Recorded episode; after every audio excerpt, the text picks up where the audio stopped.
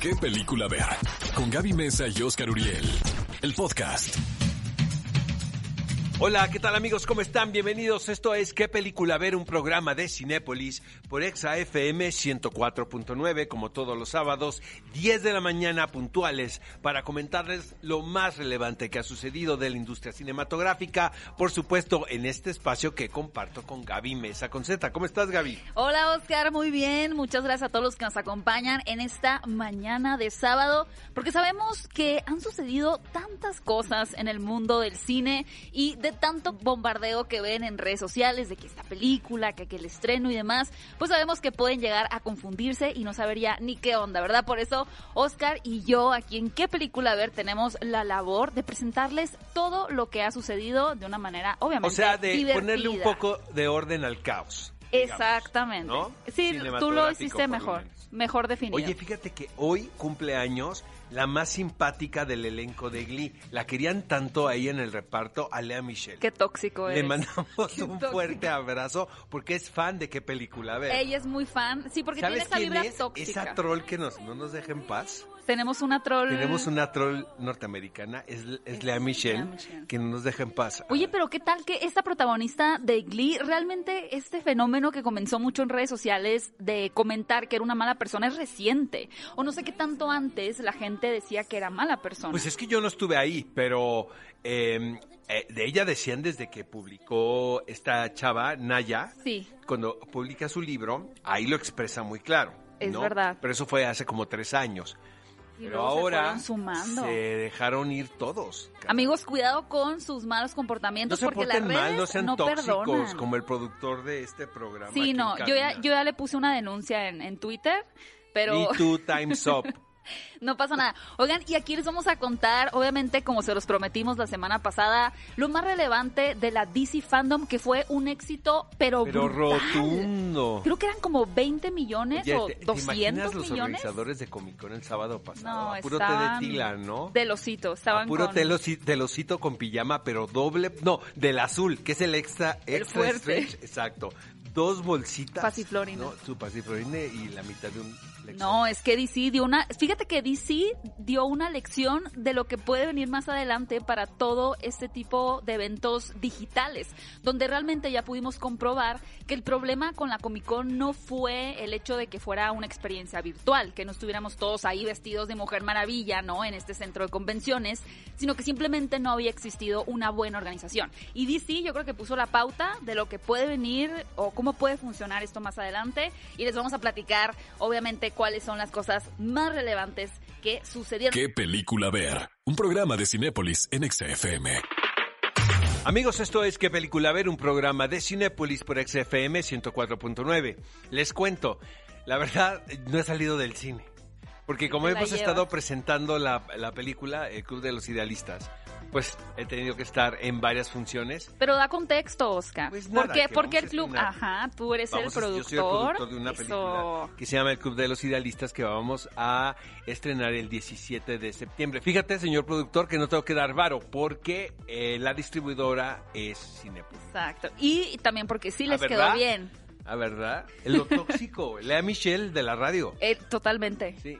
Oye, este, estuve yendo a las salas y la verdad sí se están tomando todas las medidas protocolarias con respecto a la salud. Sobre todo porque Oscar ya se estuvo paseando entre diferentes complejos de Cinépolis aquí en la Ciudad de México y estuviste en el poniente, en el centro, en el norte. Y realmente fíjense que gracias a todos los que han compartido su experiencia a través de, de redes sociales porque hemos visto pues en Instagram, en Twitter e incluso en Facebook que ustedes están felices de poder regresar a Cinépolis. Y la razón de esta felicidad no solo es poder nuevamente revivir estas grandes historias en la pantalla grande, sino también el hecho de que se sienten porque llegan, tienen su toma de temperatura, su sanitizante, todos los protocolos de compra de los boletos, de las palomitas dentro de la sala de cine, pues les han dado a ustedes mucha seguridad. Así que si todavía están dudando, no olviden seguir las redes de Cinépolis, síganos a nosotros, sigan a Oscar también, que anda por ahí, para que vean cómo es este protocolo de reapertura y se animen, si se sienten seguros, a regresar a ver películas en Cinépolis. No hay como ver una película en la sala cinematográfica, les aseguro. Bueno, vamos a entrar a las noticias de esta semana. DC Fandom Eh, ¿Por dónde empezamos? Obviamente, el avance de The Batman eh, nos traía vueltos locos a todos, ¿no? Yo no, creo que no lo habíamos comentado. No, sí lo habíamos comentado No. tú y yo. Tú y yo siempre tuvimos fe en Robert Pattinson. Ah, no, sí. Nunca le tiramos tierra a Robert Jamás. Pattinson. Pero ¿qué tal esa gente, tipo el productor, que decía, no, es el de Crepúsculo, el La vampiro, que a brillante", Michelle, exacto. De esa misma legión. De esa de Y ese fíjate, mismo código postal. No solo es que Robert Pattinson yo hubiera demostrado que tiene toda la capacidad interpretativa, sino que el director, que es Matt Reeves, yo creo que hizo un trabajo maravilloso en la franquicia del Planeta de los Simios. A mí me encanta esa nueva trilogía. Mira, lo único que te puedo decir, que es poco, es que me da la sensación que va a ser muy oscura, cosa que me tiene muy contento. Eh, incluso puede ser más eh, profunda y tenebrosa que El Caballero. Yo lo creo completamente. Creo que incluso esta puede ser la nueva película que la gente va a tener como, vamos, como el Guasón, que se convirtió en esta nueva película de culto y que realmente muchas personas hablaron maravillas de ella. Así que nos encantó el tráiler de Batman. Si no lo han visto, vayan Aquí nos gustó a todos, amigos, ¿eh? No nos vengan con sus críticas. Luego, la otra gran noticia. Son cuatro episodios la versión de Zack Snyder de la Liga de la Justicia. Aquí, la gente pensaba que se iba a aventar toda la película en una sesión. Pues no, van a ser cuatro, Cuatro capítulos. horas. Ahora, él aseguró que van a existir las formas de que en algún momento esto se pueda ver en todo el mundo. En todo el mundo. Porque a lo mejor la plataforma no va a estar eh, activa cuando Claro. se estrene la película. Sí, y la verdad, miren, esto ha dividido muchísimas opiniones. Hay aquellos que son fieles seguidores de Zack Snyder desde su trabajo con El Hombre de Acero, con Henry Cavill o con la película de Batman v Superman. Y también están aquellos detractores que dicen que la verdad no creen que aporte mucho esta nueva versión, a diferencia de lo que hizo Josh Whedon. Yo la verdad estoy muy emocionada de verla. Me gustó la Liga de la Justicia, pero sin duda se sentía un tanto recortada. Así que poder ver el material completo, extendido, pues va a ser toda una experiencia. Y de la Mujer Maravilla, pues como que ya sabíamos todo. Yo, la verdad, hice las entrevistas antes de pandemia. Entonces, no me sorprendió nada de lo que vi. Tú ya sabes todo. Estuvo muy divertido el juego que hicieron, ¿no? Porque luego hacían unos juegos que era descubrir, ¿no? Este. Y esto, eh, la verdad, son muy simpáticos. Es que son muy carismáticos. Pero ¿qué tal Cheetah? Es que el miedo era que se viera como un personaje de Cats. O sea, porque Cats dejó mucho que desear en el cine. ¿eh? traumó a todos, ¿verdad? Sí, y yo creo que, que donde tuvo éxito este avance, este nuevo avance de la Mujer Maravilla 1984, fue que la villana de Cheetah, que se convierte pues como en un cheetah, en un, en un felino, no se veía horripilante como fue Cats. Y yo creo que ahí ya tienen una victoria asegurada. Y en The Flash lo que se mostró, pues fue su traje, ¿no? Pero qué simpático que es Ezra Miller. Sí, está cañón. Lo amo mucho. Pero bueno, qué ganas de la película, porque todavía no han empezado a rodar. Es Andy Muschietti. ¿no? Director de Eh, It. exactamente, que son Argentino. argentinos. Y luego su hermana, que es su productora, Bárbara. Son tipazos, la verdad, los conozco. Tú fuiste al set, puede De ser, It, ¿verdad? De It. Exactamente. Sí. Y la verdad me caen increíble, porque son muy inteligentes, obvio, pero tienen esta onda latina, pues, ¿no? Es que es lo que necesitamos en. Hollywood. Y desde que te están diciendo que va a estar Ben Affleck, que va a estar Michael Keaton, pues que, que son multiversos, ¿no? Justo el Batman que ustedes vieron con Michael Keaton estará de regreso y muchos más, muchas sorpresas más. será. Oye, pero el mejor día de DC Fandom va a ser el 12 de septiembre. Por qué? supuesto, porque nuestro querido Oscar Uriel va a estar en representación ahí De de, verdad, México. amigos, moderando porque, un panel. Porque va a estar muy padre. Ammonite se perfila como la historia de amor del 2020. Bueno, vaya que necesitamos un Por romance, favor. piedad. ¿no? Bueno, ya, mira, ya por fin te hice caso y fui a ver Retrata a una mujer en llamas a Cinépolis, pero Oscar antes de entrar al aire me estaba criticando mucho porque no lloré. Y ahora sí piensa que mi alma definitivamente se volvió al lado oscuro. No, pues siempre has estado en el lado oscuro. Pero por el triple. Pero dije, bueno, pues a lo mejor porque pandemia, ¿no? Pero sí me gustó muchísimo. Bueno, lo interesante de aquí es que llega Ammonite, amigos, lo que se perfila como la historia de amor del 2020. Es dirigida por Francis Lee y cuenta esta historia eh, de una relación entre dos mujeres. Ella es una buscadora de fósiles interpretada por Kate Winslet y la otra parte la, la caracteriza Saoirse Ronan. Yo lo que vi mucho en redes sociales fue esta emoción de tener a, a Saoirse Ronan porque creo que es una de las actrices más talentosas, más jóvenes que tenemos actualmente y esta suena como una posibilidad de nominación al Oscar. Así que un gran estreno que pronto esperamos compartirles que llegue aquí a nuestro país y sin duda vamos a estar esperando muchísimo esta película. Se va a ver en festivales, los que acontecen en Venecia, en Toronto también, y de hecho uno de los organizadores de este festival asegura que es la mejor actuación de Kate Winslet en su carrera.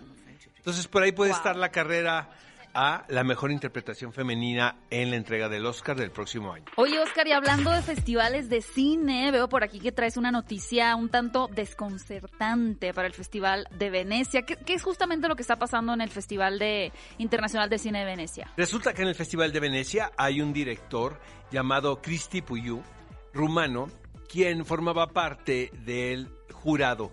Finalmente, días antes de que se aconteciera este festival, este director decide salirse, lo que es muy extraño. Parece que son motivos personales.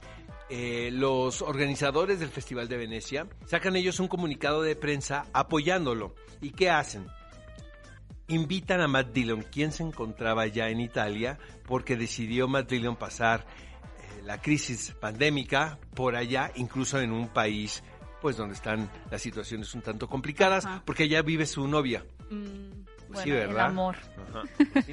Entonces andaba por allá y aparte Matt Dillon va a ir al Festival de San Sebastián a presentar su más reciente película que se trata de un documental de música.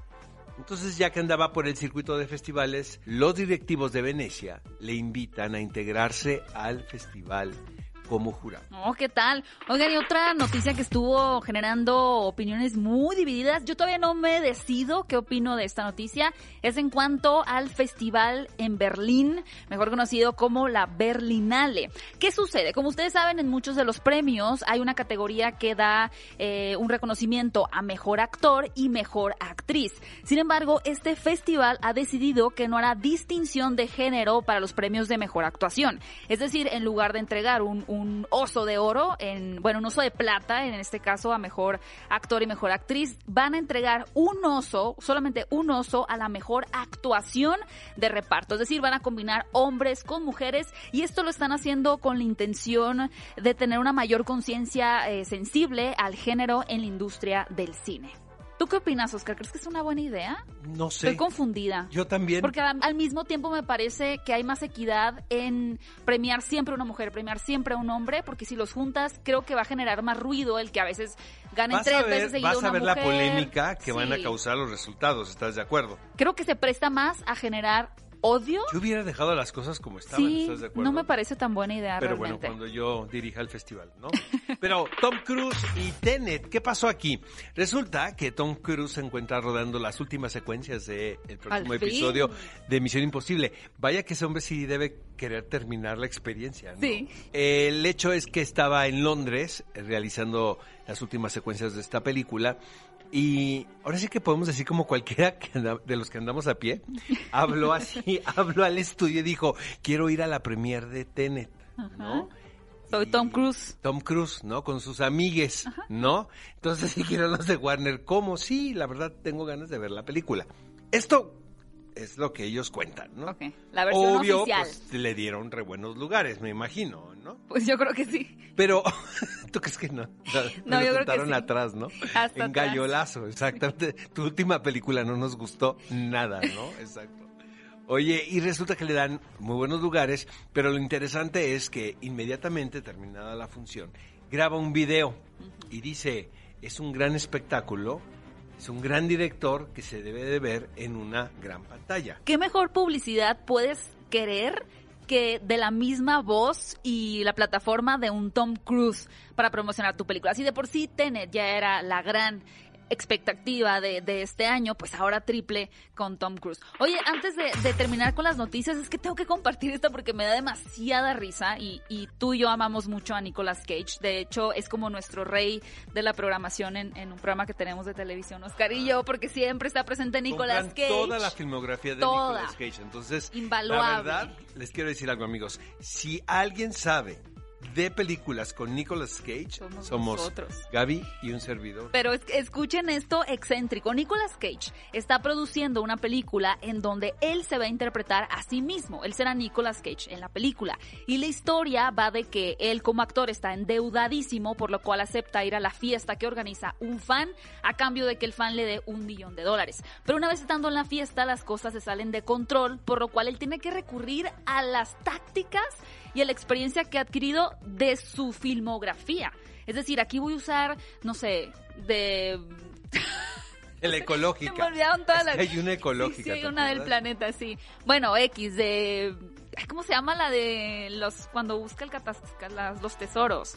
Yo creo, aquí te va mi teoría. Quedé muy mal. Yo creo que la pandemia nos ha enloquecido. Pero más a Nicolas Cage. No lo sé, no, yo tengo amigos actores que sí les Sí, he visto unos TikToks y unos Instagram stories Ah, de bueno. pensar. De verdad, si no se sienten ustedes bien, si no se sienten que están tranquilos, si, se, si tienen esa sensación de que están un poquito inquietos, no suban nada a redes sociales. creo. Qué difícil, no sé si puedo tomar ese consejo. Pero ¿sabes qué? Además, Pedro Pascal, que es un gran intérprete, está en conversaciones para sumarse a la excentricidad de esta película Él con sí se Nicolas que se Cage. porta bien, no como Nicolas Cage, ¿no? Pues no sé, yo, yo la verdad, miren, tomen todo mi dinero. Cuando esa película llegue a Cinépolis voy a ser la primera haciendo fila.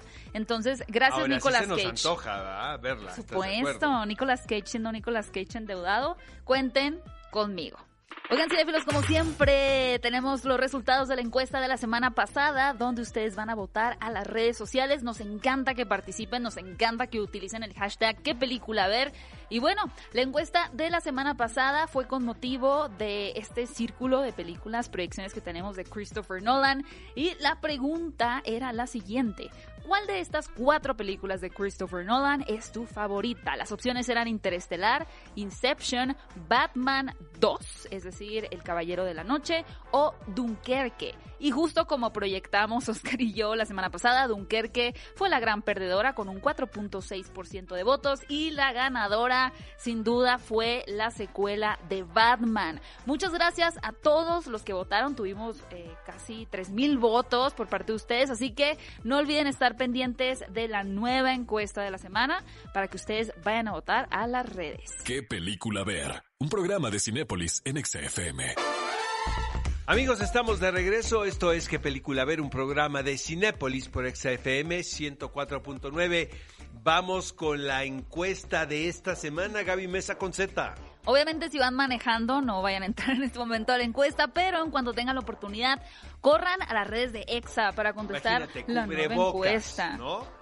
Manejando. Con lentes de sol, Lentes de sol, que aparte pues ya Escuchando. con, con los lentes empañados, se empañan. Se empañaditos. empañan, exactamente. Entonces, café en la mano y todavía votando por la encuesta. No, pues no, pero vamos a confiar que están en su casa. Estaciónense. Estaciónense, vayan a, a EXA. Oigan, ¿Cuál es la prisa de sábado? se- y justamente que hoy Estados está festejando el día de hoy para todos los gamers, el día del gamer, los fanáticos de los videojuegos. Qué belleza, qué belleza, de verdad, a mí me encantan los videojuegos, me quedo un poquito atrasada, pero para todos aquellos que disfrutan no solo de jugar, sino de las historias basadas en ellas en la pantalla grande, aquí les va esta pregunta. ¿Cuál de estas películas inspiradas en videojuegos es tu favorita?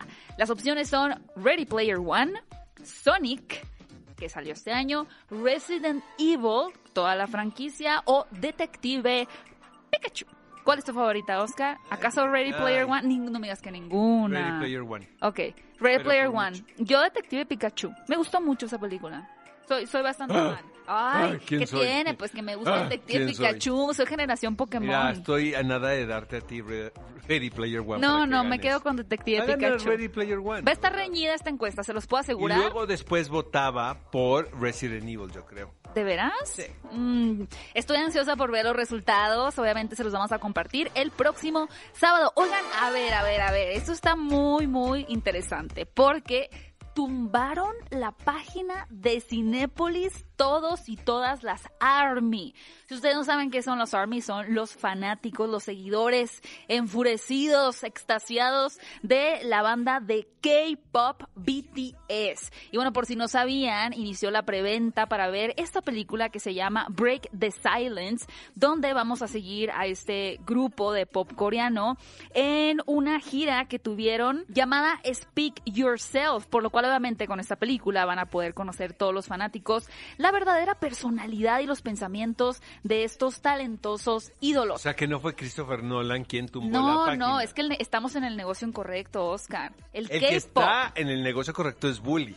Porque es lo Sí, que me nuestro dicen, querido que se sabe compañero todas Bully. las coreografías de Kate. Bueno, tanto fue esta emoción por comprar boletos para la preventa de esta cinta que estará en Cinepolis que se cayó la página. De verdad, un abrazo fuertísimo a todas y todos los Army. Gracias por su apoyo y queremos contarles que obviamente esta película estará muy pronto en las salas de Cinépolis. Así que vayan a comprar su boleto, estén pendientes para que no se la vayan a perder. Amigos, ¿qué películas podemos encontrar en cartelera? La Isla de la Fantasía, dirigida por Jeff Watlow. ¿Qué sucede aquí? Que Blumhouse, esta casa productora que se dedica a realizar por lo general producciones de género, adquiere los derechos del concepto de la popular serie de televisión de la década de los 70 y 80. A mí la verdad me contaron, ¿verdad? No, yo ni enterado que existía ese programa. No, tú todavía ni nacías. Por supuesto que no. De habías Timbiriche para acá. Entonces, este, bueno, lo que va es, Ricardo Montalbán interpretaba en la serie de televisión a este anfitrión de la isla, quien recibía a los invitados y les convertía sus sueños en realidad. Más o menos así va la historia de la película de terror. Pero Lo creepy. único que sucede es que si cumplen tus sueños, pues tienes que pagar el precio. Por supuesto. ¿Tú crees que los de Blumhouse se iban a quedar con los brazos cruzados? Claro que no. ¿Tú crees que los de Blumhouse iban a decir que se vayan los Que invitados? disfruten, ¿no? Exacto. Vacación. Por supuesto que no. Por supuesto que no. Entonces tienen que pagar muy caro el que su deseo sea una realidad. Está interpretada por Michael Peña y Me Maggie cae Q. bien Michael Sí, Peña. Sí, sí, sí, sí, sí. Y lo ponemos sobre la mesa para que ustedes decidan si quieren ir a ver una película de terror. Una opción es La Isla de la Fantasía. Y luego, ¿Qué tal esta donde Harry Potter se quita la Yo varita la y la cambia es por otra pistolas? película de pandemia, ¿no? De lo que nos pasa cuando estamos mucho a tiempo ¿cómo- encerrados. cómo está eso? Enloquecidos, ¿no? Ah, sí. Un poquito enloquecidos. Un poquito de mente. ¿Qué tal que soltaron las películas de Daniel Radcliffe luego, luego, en plena pandemia, ¿no? Algo, algo que diría Freud, ¿no? ¿Qué diría Freud? Es que ya, ya hablamos de eh, la otra, del escape de Pretoria. Está con todo Daniel Está- Radcliffe. está- están buenísimas las producciones. Esta está muy interesante. Aquí es una sátira de eh, del mundo de los gamers, que está tan de moda, ¿no? Entonces, Hoy es eh, el día del gamer, por Hoy, ejemplo. hoy es el día del gamer, por ejemplo, aquí en qué película. A ver, entonces este personaje despierta un día y ve unas armas adheridas A sus manos. A sus manos. Y se convierte en un personaje más de un videojuego al que toda la audiencia está viendo. O sea, todo el mundo lo está, está viendo como sus aventuras y están votando. Aquí es la importancia de los likes, algo que es ciencia ficción, ¿verdad? Esto no, No, le pasa sí, no, para a nada. nadie le gusta. Alejadísimo de la realidad. Nunca sucede. Nadie hace bailes raros Está- por ganar likes, ¿no? Está Ni tan retos. rara la película porque hacen cosas tan raras estos personajes para tener likes, ¿no? Pero, Pero, bueno, me encanta cómo Oscar cada vez que dice eso voltea a ver al productor. Sí. No sé por qué. Ahorita soltamos el TikTok. Velo, velo, velo, velo. ya velo. está bailando. Ya está bailando. Ahí te van los likes. Ajá. Se parece un poquito a la película de Nerve. ¿Te acuerdas de esa claro. película? Sí, sí, sí. Sí, se Lo que pasa comparten. es que aquí es un más farsa. Hay mucho sentido del humor. ¿sabes? Humor negro completamente. Humor negro completamente. Ya, es muy extraña la película, pero a mí me gusta. Esta película se llama Manos a las Armas. Otro estreno que también llega a las salas de Cinépolis, protagonizada por la grandiosa Katie Holmes, alguna vez esposa de Tom Cruise, es esta muy bonita película. Nada que ver con el terror, ni con el humor negro, ni con la sátira de los estrenos que mencionamos anteriormente. Esta es una película bonita, una película donde realmente quieres tener esperanza de que las cosas pueden ser mejor y es bien interesante que esta cinta titulada El secreto Atrévete a soñar está basada o inspirada en ese libro tan famoso publicado en el año 2006, El Secreto. Es más que nada un libro que habla del poder de la atracción, de cómo todo lo que nosotros pensamos, deseamos, es lo que terminamos atrayendo. Una teoría que para mí es total y absolutamente cierta. Por lo cual, en la vida de esta, de esta mujer, que es madre eh, de tres hijos, ella completamente sola, está tratando de sacarlos adelante, pues va a intervenir un tercero, un hombre, que le va a proponer esta idea de la ley de la atracción y va a cambiar su vida por completo. Habla mucho de los actos de bondad desinteresados de la gente para que vuelvan a creer en la humanidad. Esta es la película perfecta, El secreto, atrévete a soñar. Amigos, si tenemos una experiencia a la que queremos invitarles, y es que se está realizando un ciclo de las producciones dirigidas por Christopher Nolan a propósito del estreno inminente de Tenet, que qué emoción, la verdad. Cada vez falta poco. Antes voy a ir a ver la película de K-pop, por supuesto. Por supuesto.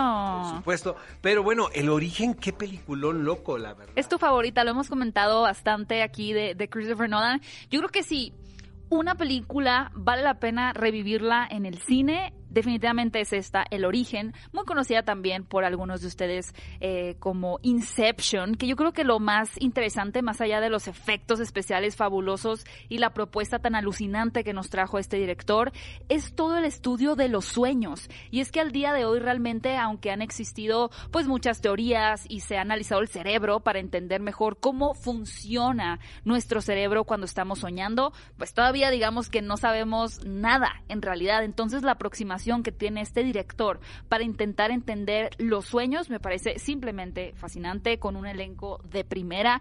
A ver, puede que haya alguna persona que jamás haya visto esta película y wow, los envidio demasiado si realmente pueden verla en el cine por primera vez. Exacto. De nuevo, Nada ¿no? como la primera vez. ¿no? Exacto. Así Para que sí. Inception. Y para muchas cosas. Hagan de Pero también para cuenta, ver. Sabía que ibas a dar la vuelta. Si me estabas viendo. es que tú pones los elementos y yo... tra- Si la vida te da limones, Oscar Oriel, No, haz limonada. Pero aquí hay un antro aquí enfrente, ahorita te recomiendo. No, ya no, Amigos, no se muevan porque viene una entrevista exclusiva con la encantadora Fernanda Castillo para qué película ver un programa de Cinépolis. ¿Qué película ver? Un programa de Cinépolis en XFM. Mi querida Fernanda Castillo, bienvenida a qué película ver, caray. Hay que cuidar lo que deseamos, ¿no? Porque luego Hay se que- convierte en realidad. Porque después se pone, se pone peligroso lo que deseamos hasta para nosotros mismos. Oye, Fernanda, te quiero preguntar, ¿qué requiere de un actor el participar en una película de género del terror? Ay, la verdad es que yo, mucha confianza, creo. Yo me enamoré de esta peli por el guion, porque más te voy a decir como la experiencia como actor. Es muy difícil, usualmente desconfiamos mucho de cuando lees un guion de, de género porque dices, es que yo no sé cómo va a quedar. ¿no? O sea, como que no tengo idea. Depende de muchas personas el hecho de que una película de género quede padre. Eh, es el trabajo de mucha gente y uno no lo puede controlar y uno no lo, no lo ve en el set. Entonces, eh, yo le decía al, al director, que también es el guionista de Los Otapia, le decía, es- siempre es muy difícil, empiezas a leer una película y no sabes si lo que tú te estás imaginando en la cabeza del monstruo o de las situaciones van a quedar como tú piensas. Entonces, entrarle usualmente es muy difícil. Y cuando yo leí el guion, me fascinó porque en este rollo que tenemos los actores de ir imaginando ya cómo va a acabar la historia, iba yo leyendo y cada 20 minutos me sorprendía y me decía el guion un poco como de, no, reina, no va por allá. Y 20 minutos después era, y tampoco va por allá. Entonces, cuando un guion logra hacer eso contigo, que tienes experiencia en leer guiones, pues te emociona pensar que vas a hacer, que lo mismo le va a pasar al público a la hora de ver la película, ¿no? Fíjate que un- una constante cuando entrevistas a actores que participan en este tipo de producciones que de repente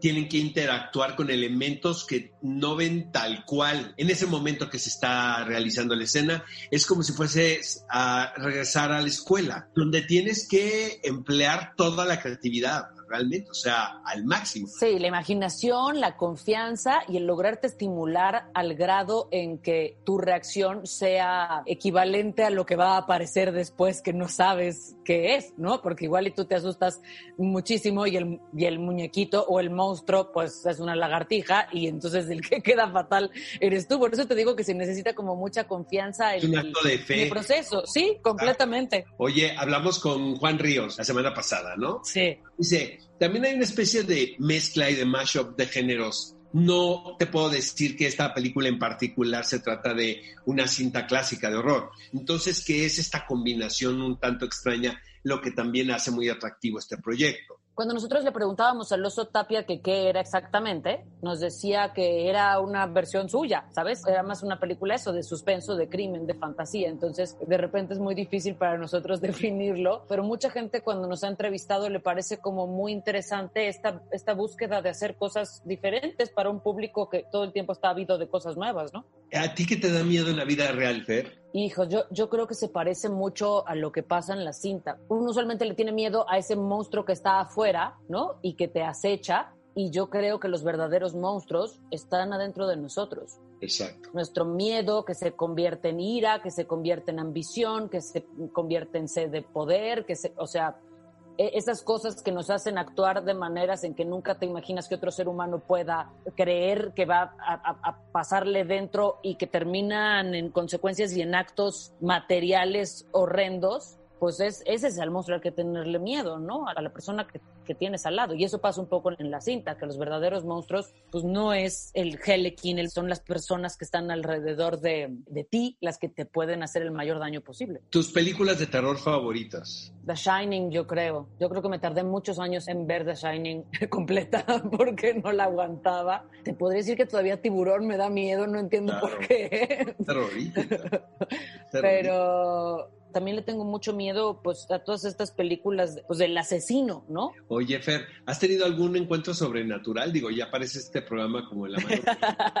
Pero me llama mucho la atención. La verdad, este, a mí, te confieso, a mí no me da miedo, ¿no? Siempre, ni de chiquito.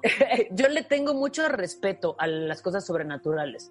No, no, no soy miedoso, demasiado supersticiosa, pero le tengo como mucho respeto. Me acuerdo de una experiencia cuando estaba niña de ir a, como un cumpleaños de una amiga y que de repente varios de los amigos, tendríamos yo creo que 10, 12 años, una cosa así, se pusieron a jugar con la cuija. Y entonces yo dije, no, yo no, muchas gracias. Y me salí del cuarto, me acuerdo como muy asustada. Me acuerdo que me puse a rezar y de repente se oye un grito así como brutal y la hermana de la amiga de la fiesta se, se pone a jugar con una bicicleta estática que estaba por ahí y la cadena le corta el dedo. Y yo me acuerdo que mi sensación fue, claro, esto es consecuencia de que ellos estaban jugando con la cuija el que busca encuentra, ¿no? Claro, sí, completamente. Entonces dije, por si las dudas, yo nunca le puedo entrar a eso. O sea, yo no me voy a meter a eso porque me acuerdo así de, de relacionarlo completamente, que se, ahí separado todo el mundo y todos al hospital, de este, porque el dedo de la niña estaba separado de su cuerpo, ¿no?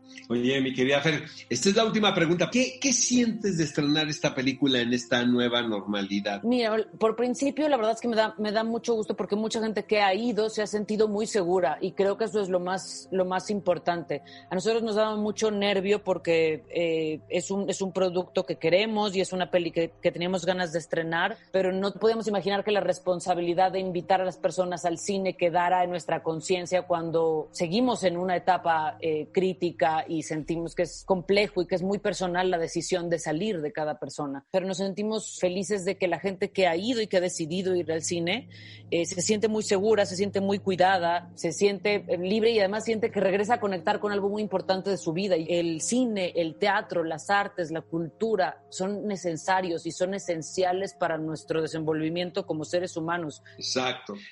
¿sabes lo que te queremos aquí en qué película ver? Y cómo estamos siempre pendientes de lo que haces. Te deseamos lo mejor. Ella es Fernanda Castillo, amigos. La podemos ver actualmente en Cuidado con lo que deseas. Esto es qué película ver un programa de Cinépolis por ExaFM 104.9. ¿Qué película ver? Un programa de Cinépolis en ExaFM. Estamos de regreso en ¿Qué película ver? Un programa de Cinépolis por XFM 104.9. Y no sean malos, espero que el día de ayer hayan felicitado a sus abuelitos, a la abuelita que tanto los consiente. Eh, yo creo que todos tenemos una abuelita linda, la mía es medio alcahueta, pero la verdad, yo, sí la felicité. Yo tengo unos del ¿Tú tienes una abuela del terror? Sí, de los cuatro ni uno Ay, Oscar. Pero yo sé que muchos de ustedes que nos están escuchando tienen abuelitos lindos, que no son como los de Oscar Uriel. Y bueno, como sucedió el Día del Abuelo ayer, se festejó, pues queremos continuar con ustedes este festejo. Así que en Cinepolis Click, con motivo del Día del Abuelo, hemos creado un canal especial de películas sobre ellos. A partir del día de hoy y hasta el 30 de agosto, ustedes van a poder ver las recomendaciones en películas que de verdad les van a fascinar de, de abuelitos para los abuelitos, para toda la familia. Así que entren a Cinepolis Click y ahí van a encontrar este canal especial para que no se pierdan ninguna de estas películas y de estas recomendaciones. Amigos, y ahora en esta nueva normalidad vamos a tener la oportunidad de ver la retransmisión del autoconcierto de Mist solo por Cinepolis Click. ¿Qué es esto? Ah, es un espectáculo, la verdad, que ha tomado la Ciudad de México durante años ya. El concepto es de Felipe Fernández del Paso, quien ha reclutado probablemente a los mejores cantantes y bailarines jóvenes que tenemos en el país para hacer un show en todo el sentido de la palabra y em, interpretar temas clásicos. Esta es una experiencia 360, le llaman. Y bueno, hay canciones de Van Jovi, de Madonna, de Coldplay, Barry Manilow, Katy Queen, Perry. Camila Cabello, John Lennon, o sea, hay para todos amigos, seguramente se van a divertir si quieren escuchar música muy bien interpretada, por supuesto, pues ya arman su fiesta en casa, hombre. Me encanta. No le suban tanto para que no se moleste el, el vecino Y llama a la policía. no inviten tampoco a tantas personas. No, por favor. Conserven la Susana distancia, abran su botella de vino Ajá. y venga A Mist. y New Sensation. Oigan, y para todos los Potterheads, quiero darles una buena noticia porque vamos a estar back to Howard aquí en Cinepolis Click. Lo que les quiero decir es que las películas que les voy a mencionar, todas van a tener una promoción especial para que ustedes ahora sí no les duele el codo verla, rentarla en Cinepolis Click y se puedan dar un maratón de Howards con películas como Harry Potter, El Príncipe Mestizo, La Orden del Fénix, Las Reliquias de la Muerte parte 1 y 2, Cámara Secreta, Piedra Filosofal, incluso también el spin-off de Animales Fantásticos y dónde encontrarlos. Así que no dejen de entrar a Cinepolis Click desde este momento y hasta el 13 de septiembre para encontrar estas promociones especiales en estas películas de Harry Potter. Amigos, el clásico de esta semana es una película que se les gusta a todos. Les tengo que hacer una confesión. La verdad, las primeras dos cintas de la saga de Harry Potter no me gustan. ¿Ni la primera? No, hombre. ¿Por qué? Pues no sé, yo le empecé a agarrar la onda a partir de esta, que es Harry Potter y el prisionero de Azkaban. Un peliculón loco. loco. ¿Saben ¡Woo! por qué? Porque siento que es la primera película de esta saga, ya después vinieron otras, donde queda muy claro eh, la combinación de una visión autoral con la historia y con la marca y con esta franquicia. con la dirección de Alfonso Cuarón, quien marcó o trajo un parteaguas en estas películas y a partir de esto se empezaron a hacer con un tono mucho más crudo, mucho eh, más maduro y definitivamente esta película del prisionero de Azkaban sentó las bases para un tono más artístico y tenebroso y además empata perfectamente esta nueva atmósfera más cruda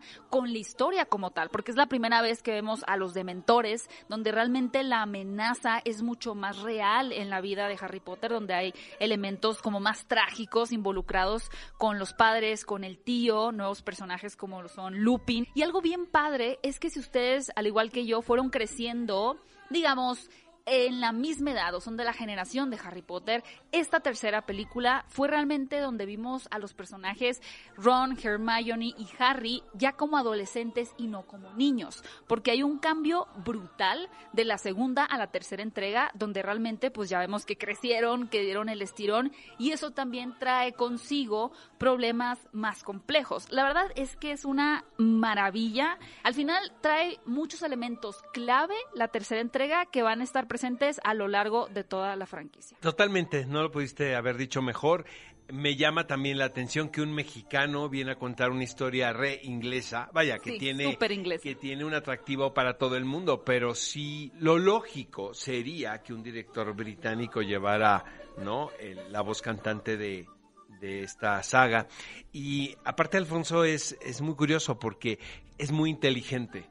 Entonces supo cómo inyectar en el momento adecuado su visión y Ah, aún exacto. así mantener la historia como, como la gente la quería ver. Y ya de ahí nunca cambió. Ya de ahí siempre siguió con ese para- tono. Fue el, el parteaguas. Completamente. Ya, Él ya habrán, definió ese ya tono. habrán capítulos posteriores que les gusten más o menos, pero sí siento que fue cuando agarró la onda. Ahora sí que la franquicia.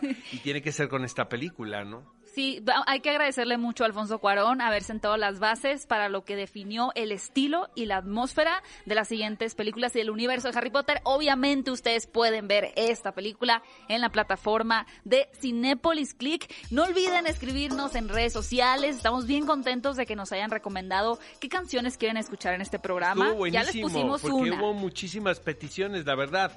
Les estamos haciendo caso, ¿eh? Que conste. Claro les que estamos sí. dando su crédito. Pero también. tienen que usar el hashtag qué película ver. no, no cuenta. si no, pues que no nos vamos a poder ver. Hay que usar el Exactamente. hashtag. qué película y ver. elijan el soundtrack que quieren escuchar el próximo sábado. Oscar, muchas gracias eh, por acompañarnos en este programa. Nos vemos el próximo sábado, ¿no? Así es, nos escuchamos el próximo sábado. ¿Qué película ver? Un programa de Cinépolis por Exa FM 104.9. Ve a Cinépolis y utiliza el hashtag qué película ver. Escúchanos en vivo todos los sábados a las 10 de la mañana en Exa FM 104.9.